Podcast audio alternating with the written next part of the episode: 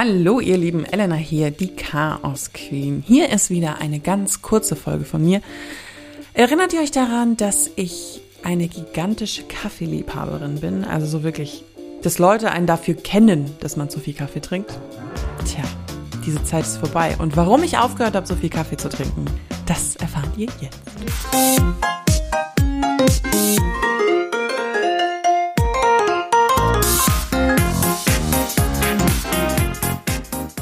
Vor eineinhalb Jahren habe ich mich schon mal mit Kaffee beschäftigt.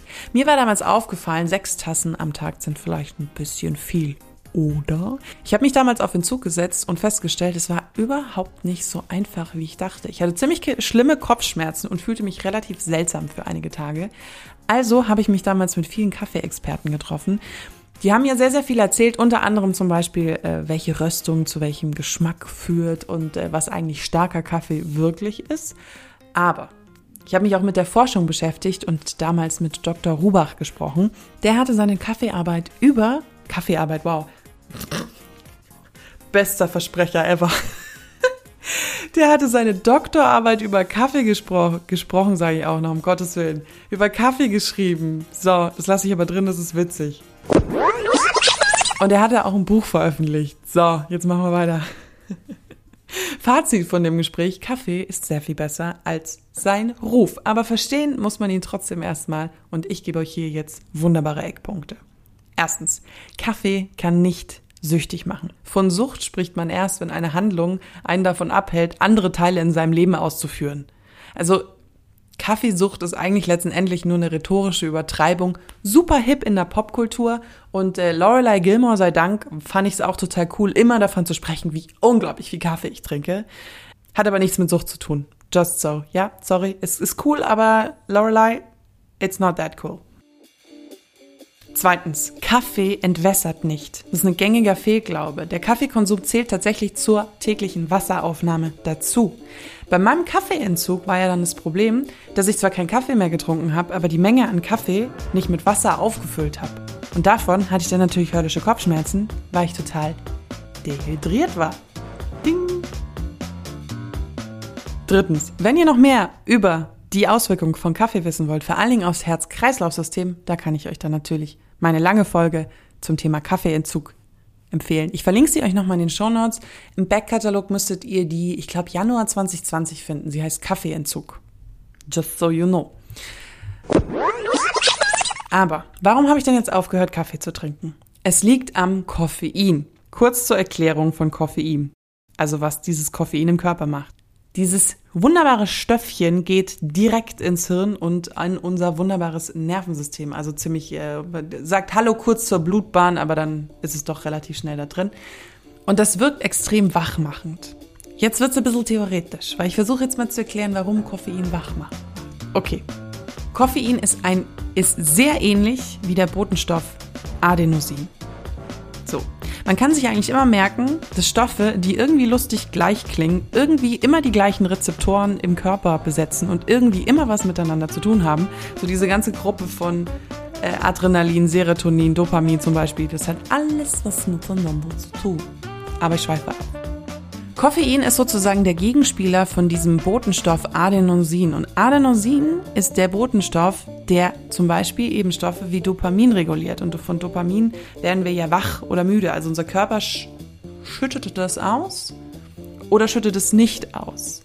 Und der Koffein sagt jetzt so, Adenosin geweckt da, du bist jetzt hier nicht mehr der Boss und der Regulator, ich bin jetzt hier der Boss und der Regulator und setzt sich auf diese Rezeptoren, die eigentlich Dopamin zum Beispiel produzieren würden. Und dann kann der Körper das Dopamin nicht zurückfahren, weil er sagt, aber ich bin doch eigentlich müde, weil Koffein sagt dann da, ja, Dude. Nein, nein, nein. Das Dopamin wird hier schön weiter produziert, weil ich will, dass die Elena noch nicht müde ist, weil die hat gerade Kaffee getrunken, wie du merkst. War das verständlich? ich hoffe schon. Soweit, so gut. Das Problem am Koffein ist aber, dass Koffein Angstzustände auslösen kann. Wissenschaftler haben in einem 2010 veröffentlichten Forschungspaper herausgefunden, das kann tatsächlich auch mit Genen zusammenhängen. Also es gibt Leute, die ein ganz bestimmtes Gen haben und dadurch sensibler auf Koffein reagieren. Aber Fakt ist einfach, umso mehr Koffein du zu, dich, zu dir nimmst, umso hibbeliger wirst du, umso gereizter ist das Nervensystem und so weiter und so fort. Jetzt bin ich jemand, der nicht unter Hardcore-Angstzuständen leidet oder da in irgendeiner Art und Weise Panikattacken bekommt, so richtig krasse, weißt schon, wo du das Krankenhaus anrufen willst, gefühlt, weil du denkst, du kriegst einen Herzkoller. Das habe ich nicht, aber ich neige schon zu diesen kleineren Angstanfällen manchmal, wo bei mir ein bisschen alles durchdreht. Und ich habe halt festgestellt, wenn ich weniger Kaffee trinke, dann ist das nicht so schlimm. Natürlich trinke ich weniger Kaffee mit Koffein. Ich bin auch nicht auf koffeinfreien Kaffee umgestiegen. Irgendwie weiß ich nicht warum. Ich finde das irgendwie spaßbefreit. Ich, um Monika Gruber zu zitieren, ist irgendwie eine Themaverfehlung. Diese ganze Koffeingeschichte zählt natürlich auch zu Energy Drinks, also Red Bull, Monster Energy. Ich hatte vielleicht mal eine Zeit in meinem Leben, wo ich sehr viel Monster Energy getrunken habe und sagen wir es mal so, es war keine gute Zeit.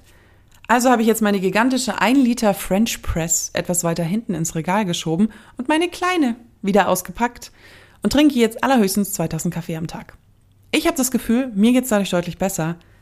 Wissenschaftlich bestätigt es mein eigenes Gefühl natürlich nicht. Bear that in mind. Also äh, ich, ich mache, mache hier keine Veröffentlichung von wissenschaftlichen Studien. Ich habe nur ein bisschen recherchiert und erzähle, wie es mir so geht. Aber wie heißt es so schön? Äh, Dr. Rubach hat mir damals erklärt, wir trinken nicht Kaffee gegen Stress, wir trinken Kaffee, weil wir wissen, dass wir gestresst sind. Kann man mal drüber nachdenken. Sehr weise Worte. Zum Thema Angststörung kommt übrigens in naher Zukunft noch eine lange Folge von mir. Da habe ich ein schönes Thema in der Pipeline.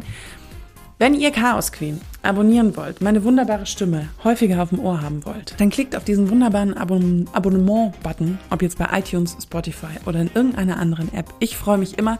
Ich freue mich auch, wenn ihr mir eine positive Bewertung da lasst. Ich glaube, es geht tatsächlich nur bei iTunes. Und ihr findet mich hauptsächlich auf Instagram, da heiße ich einfach Chaos Queen Podcast durchgeschrieben. Da könnt ihr mir gerne schreiben. Da bin ich eigentlich meistens unterwegs. Da verpasst ihr eigentlich auch keine Folge, weil ich lade da immer hoch, wenn was online gegangen ist. Das war eine kurze Folge.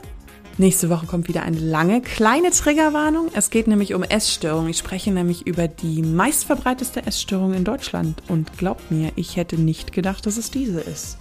Seid gespannt. Bis ganz bald. Habt noch eine wunderschöne Woche. Ich freue mich auf euch. Eure Elena.